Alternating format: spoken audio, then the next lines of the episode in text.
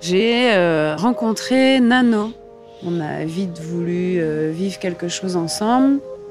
Et là, ce qui se passe, c'est que le Covid arrive ils arrêtent la connexion Tahiti-Île de Pâques, mais du jour au lendemain. Et alors là, euh, a commencé une longue période, très très très longue, interminable. Et euh, moi, j'ai à un moment donné, ben, je décide de me lancer à naviguer. Je me dis bon, ben, je suis toute seule, euh, j'ai mon bateau là. J'ai jamais navigué toute seule. Et là, je vis vraiment ce que c'est que la navigation en solitaire. Et je vois que ça se passe bien. Le bateau, ben, il y a tout qui fonctionne. Et là, je me dis, bah, ça y est, c'est fait. Le défi, il est relevé. Et là, je commence à, penser, à penser à Nano. Je me dis, ben, puisque j'ai réussi à naviguer jusqu'aux Marquises, peut-être que je pourrais aller plus loin encore.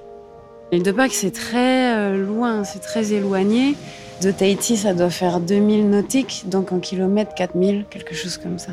Mais quelque part, je me dis, rien n'est impossible et euh, si je tente pas ma chance, eh ben, je vais pas être proche de, l'homme que j'aime finalement, avec qui j'ai envie de construire quelque chose. Je lui dis, euh, peut-être que je pourrais tenter, tenter d'aller te chercher.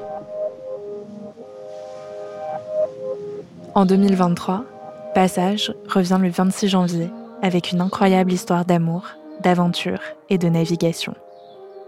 Pour toi, je traverserai l'océan est disponible dans Passage, le podcast d'histoire vraie de Louis Média, à partir du 26 janvier.